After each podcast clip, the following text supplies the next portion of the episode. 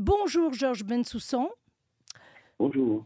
Vous êtes historien et auteur du livre dans la collection Que sais-je, l'origine du conflit Israël-Arabe 1870-1950. Aujourd'hui, nous assistons en particulier sur les réseaux sociaux à un inversement des valeurs, également à une inversion d'accession où l'agressé devient l'agresseur et l'agresseur la victime, ressemblant étrangement à du négationnisme. Une lettre présumée de Oussama Ben Laden datant de 2001 est devenue virale sur les réseaux sociaux et notamment sur TikTok. Dans cette lettre, je rappelle présumée de Ben Laden, il donne des raisons des attentats du 11 septembre et définit aussi les objectifs de l'islam. Une vague immense d'internautes âgés entre 18 et 34 ans adhèrent totalement à cette charte. Directement ou indirectement, la jeune génération pardon, fait l'apologie du terrorisme sur les réseaux sociaux. Jusqu'à je les cite, énoncer des propos erronés comme les vrais sémites sont les Palestiniens et non pas les Juifs. Répétés à l'envie, ces énoncés sont difficiles évidemment à contrer. L'Occident devient l'ennemi du vrai croyant, celui qui est prêt à se sacrifier pour son Dieu, à savoir le bon musulman et le djihad.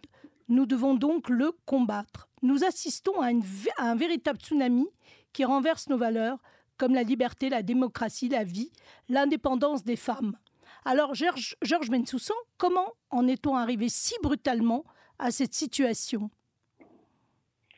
En fait, ce n'est pas forcément une évolution si brutale, c'est lié directement à la croissance de l'islamisme et d'un islamisme mondialisé qui a pris la forme d'une guerre sainte, d'un djihad mondialisé, comme dit Pierre-André Taguieff.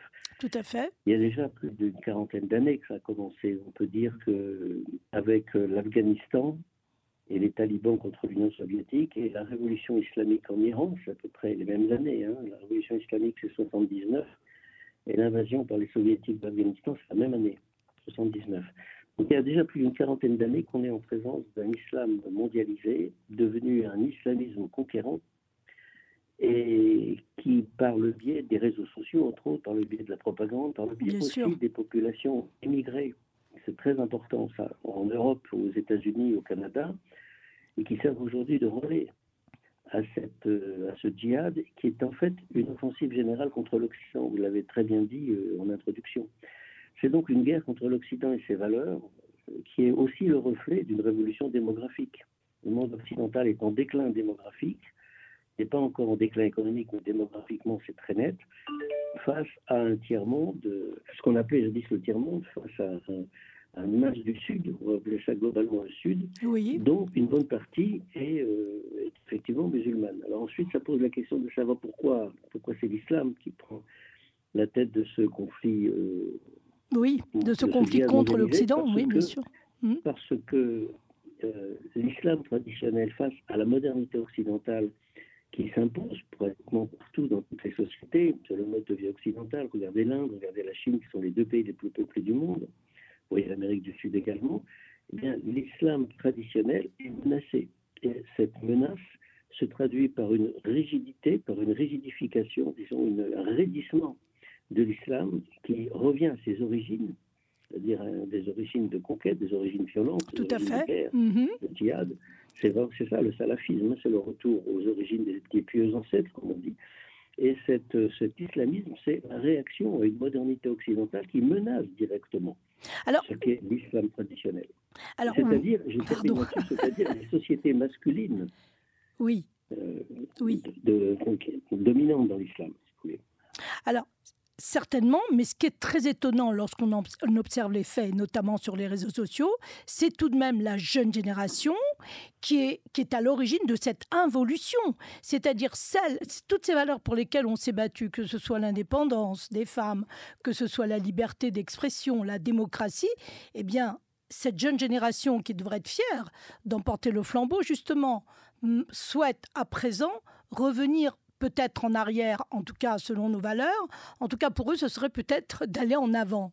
Comment est-ce possible que cette jeune génération, qui n'a pas été en réalité éduquée par les familles, puisque c'est une comment dire, c'est adhérer à un nouveau gourou comme Ben Laden. Comment est-ce possible que cette jeune génération ait décidé, comme un seul homme, de se diriger vers cet islamisme? Alors d'abord, il faudrait peut-être vérifier, est-ce qu'on est bien sûr que cette jeune génération, entre autres en Occident, adhère à ce type de vision? Je ne crois pas. Enfin, je ne crois pas. Je pense que c'est l'illusion des réseaux sociaux. Ça, il faut faire très attention à ça. Mmh. Je pense que si, et d'ailleurs, une vidéo a circulé justement sur les réseaux sociaux ces, derniers, ces dernières semaines au moment de la guerre contre le Hamas, si on demandait vraiment à la jeunesse occidentale, en adhérant au Hamas, qu'est-ce que vous adhérez au châtiment des homosexuels, à, à, la condition dégradée des femmes, à la condition évidemment diminuée des juifs et des chrétiens, etc., etc. Bref, à la négation totale de ce qui fait, ce qui fait les sociétés démocratiques, ce qui font les sociétés euh, issues du XVIIe, XVIIIe siècle européen, l'immense majorité des gens répondent non.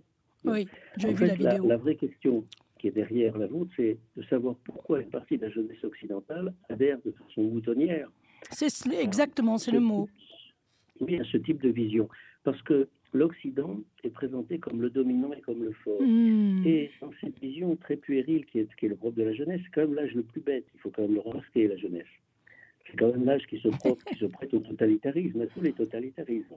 Tout à fait. L'Occident, le dominant, le fort, il est forcément celui qui a tort. Et donc le faible est forcément celui qui a raison. Donc dans une vision puérile du monde dominant-dominé, on prend le parti du dominé. Et le parti du dominé, c'est tout le monde non occidental.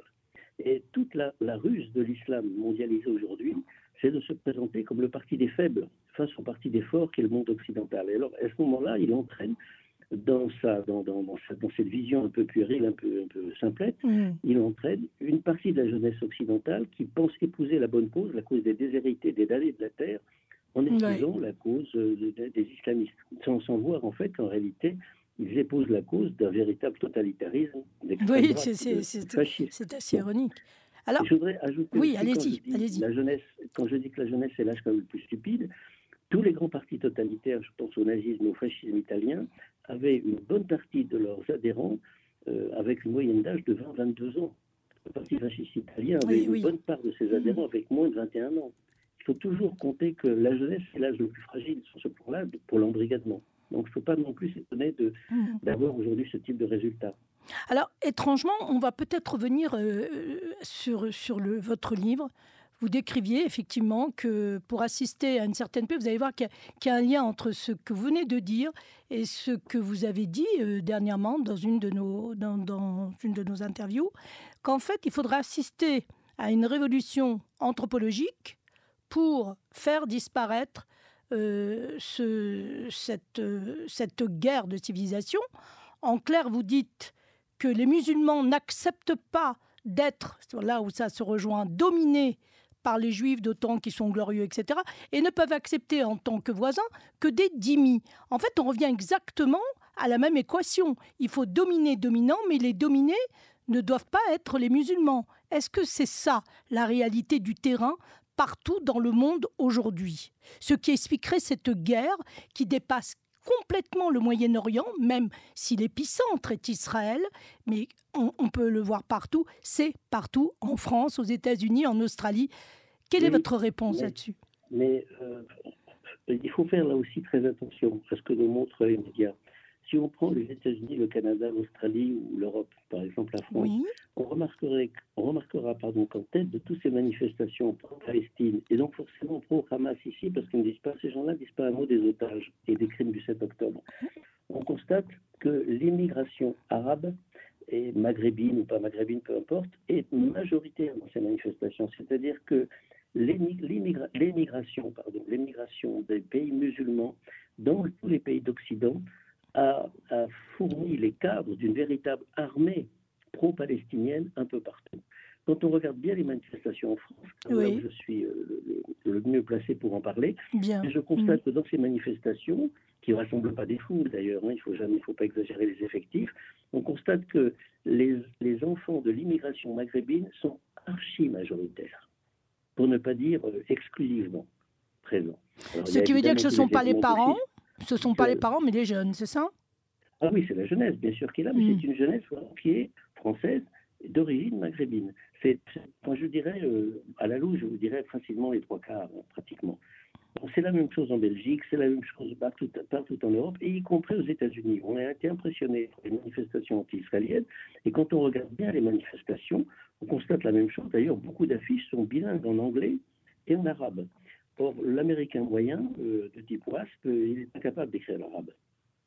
Alors c'est très intéressant, c'est ce que je disais en début de l'entretien, ça ne provient pas de l'éducation, c'est même une rupture à l'éducation avec les parents et les familles et les arrière-grands-parents. On en vient à une nouvelle culture, qui est cette culture de combattre le dominant. Oui, mais encore une fois, je dis, c'est très largement recouvert par le, par le djihadisme mondialisé, cette, cette vision dominant, dominant, dominé, le dominé étant euh, étant la religion musulmane, c'est vrai déjà depuis la révolution islamique, où l'islam était présenté comme la, religion des damnés de la terre, des déshérités. Oui, tout à fait. C'était ce qui revenait le plus souvent. Mais quand on revient au conflit strictement israélo-arabe et israélo-palestinien, on constate qu'il y a malheureusement un verrou anthropologique mhm. majeur. Pas seulement le conflit entre deux sociétés, incontestablement, la société israélienne est une société euh, horizontale, de type occidental, Bien sûr. ouverte, horizontale, et qui est largement basée sur la modernité occidentale, sur, sur le plan des idées. Je ne parle pas du modernisme, hein, je parle de la modernité des idées. Mm-hmm. La société arabe, euh, c'est de moins en moins vrai, mais globalement, la société palestinienne reste malgré tout une société planique, une société verticale autoritaire, tout du chef de famille, du chef de mm-hmm. tribu, et une société qui pour une grande partie d'entre elles encore, n'est pas gagnée à la modernité. Vous voyez le statut des femmes. mais, ils s'y refusent. Ils s'y refusent totalement. Bien sûr. Donc, alors, il y a, ce conflit-là, bien sûr, mais au-delà de ce conflit-là, il y a le verrou anthropologique qui est la place du juif hmm. dans la vision de l'islam. Tout à fait. Et pas seulement dans le Coran, mais dans la Sunna, euh, la tradition musulmane, dans la, dans la vie également du prophète il est inconcevable qu'un juif puisse donner des ordres à un musulman.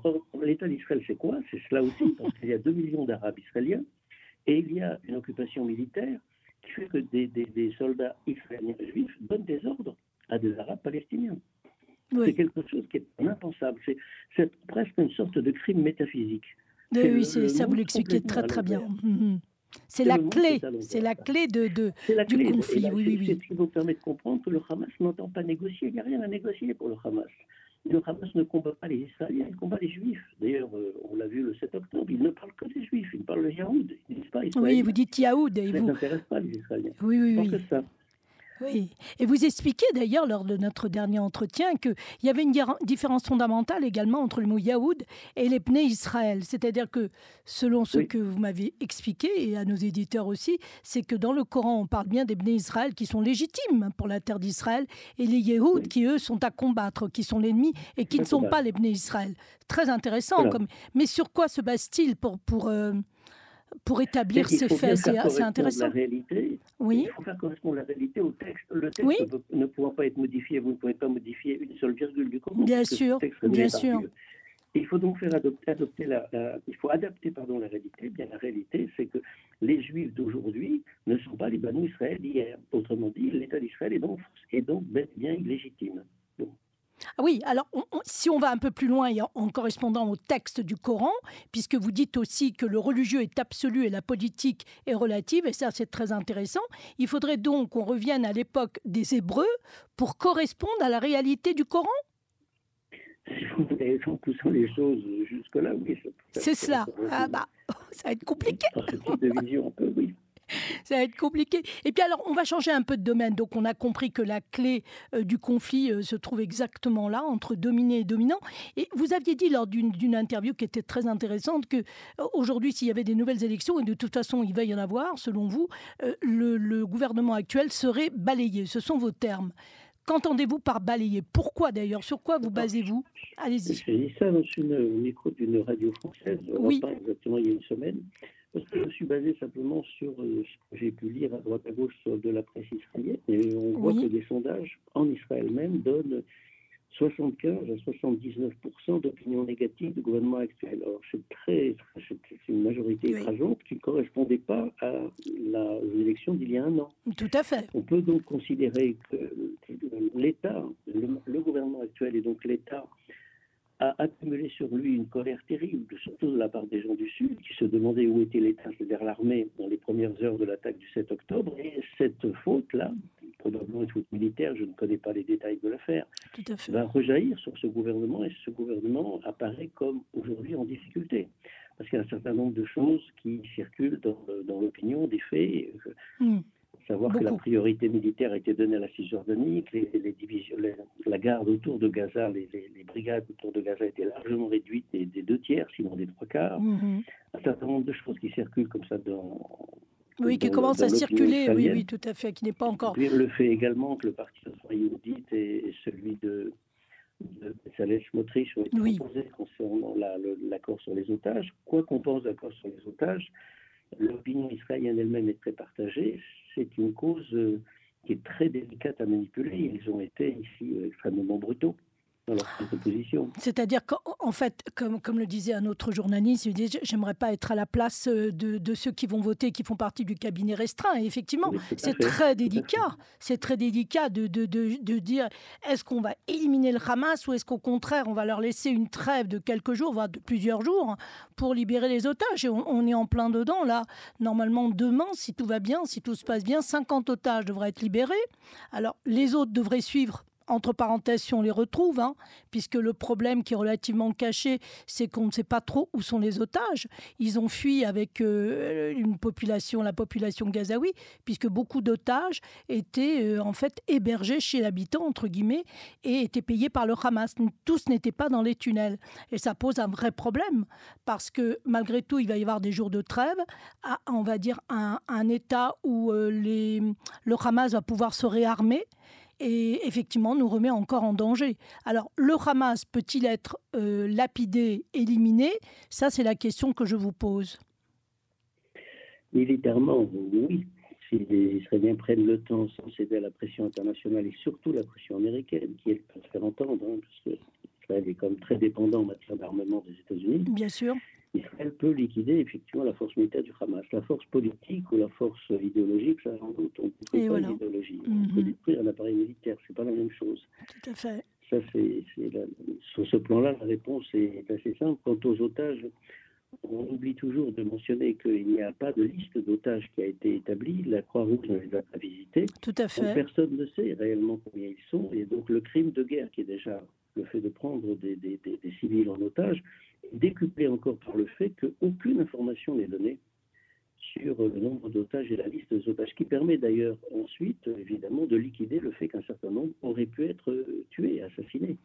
Tout à fait, ils ont, ils oui. de départ. Oui, alors il y, a aussi des choses étranges, c'est vrai, dans cette liste d'otages, elle augmente, elle se réduit. Alors, elle se réduit évidemment quand on arrive à identifier les corps, mais alors ces corps, est-ce qu'ils faisaient partie des otages? Il y en a quelques-uns, oui, certains noms ont été identifiés à la suite de, euh, du carnage de la fête Nova, et, et on ne sait pas trop. Mais ce que l'on apprend dans certains médias israéliens, c'est que certains parents recevaient des vidéos, c'est assez étrange, j'ai les noms, euh, de, euh, de leurs proches qui, sont pris en otage. Donc euh, c'était totalement étanche à travers les médias et on peut comprendre par, pour question de sécurité, mais des informations circulaient. Alors oui, par contre, c'est un fait, la Croix-Rouge, jusqu'à présent, n'avait pas l'autorisation, pour une raison qu'on ignore, certainement du Hamas, mais j'en doute, de visiter donc les otages, mais ça, cela fait partie des accords.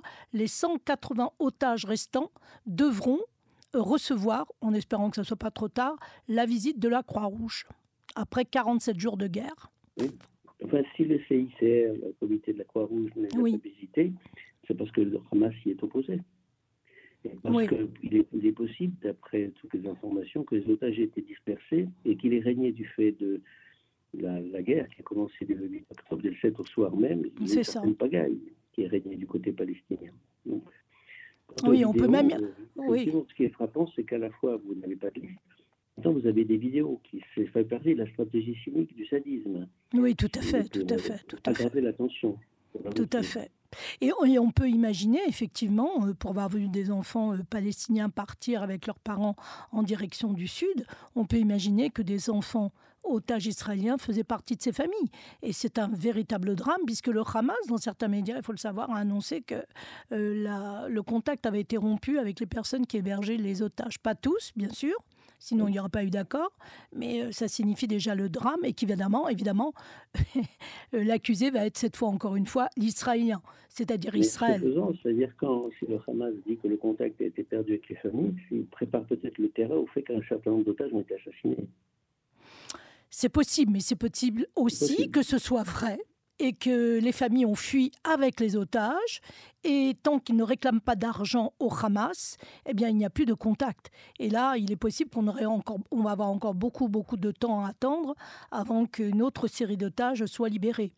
En tout cas, on va déjà se contenter, puisque ce sont des enfants, donc c'est déjà extraordinaire, puisqu'il y a entre 30 et 36 enfants, selon l'âge euh, euh, auquel on attribue être enfant, euh, qui devraient être libérés à partir de demain.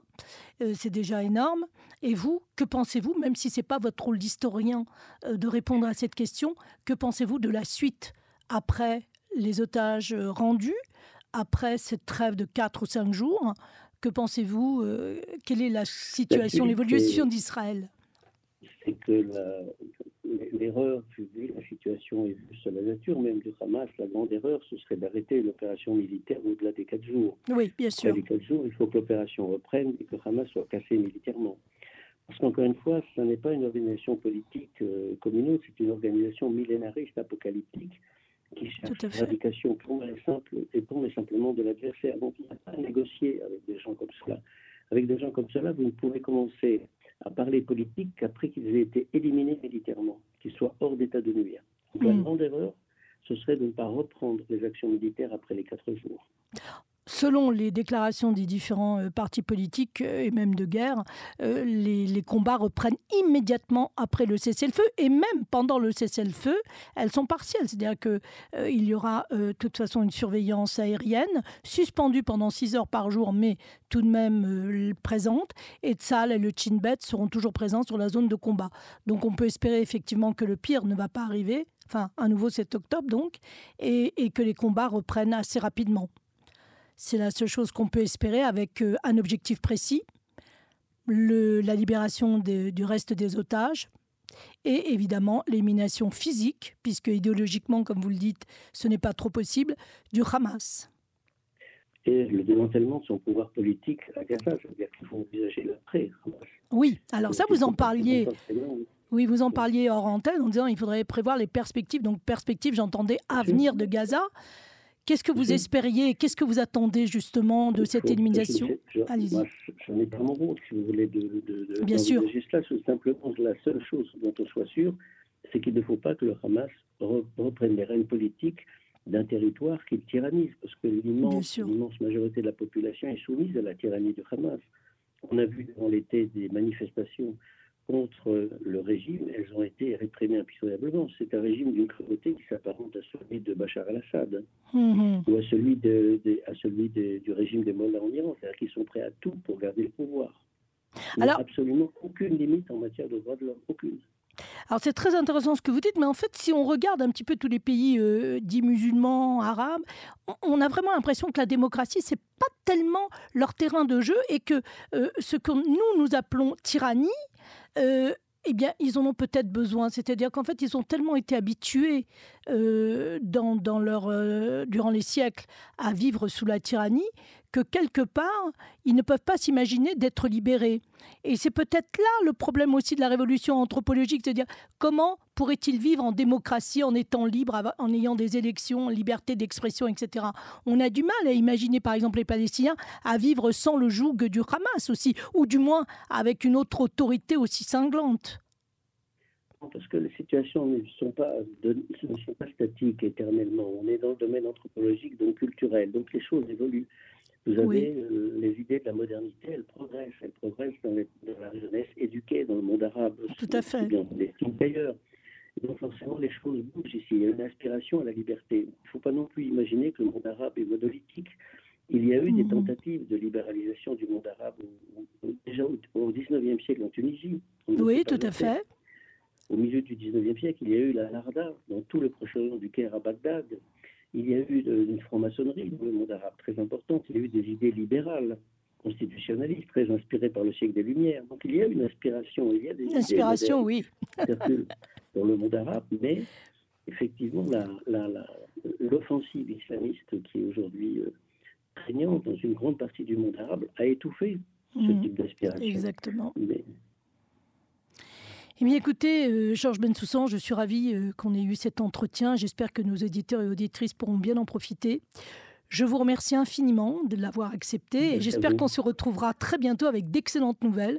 Donc déjà, premier pas, la libération de 50 otages demain et puis euh, peut-être d'autres otages et peut-être, peut-être la paix prochainement dans cette région euh, si dynamique. voilà, je vous remercie beaucoup, Georges à et. Au revoir. Au revoir.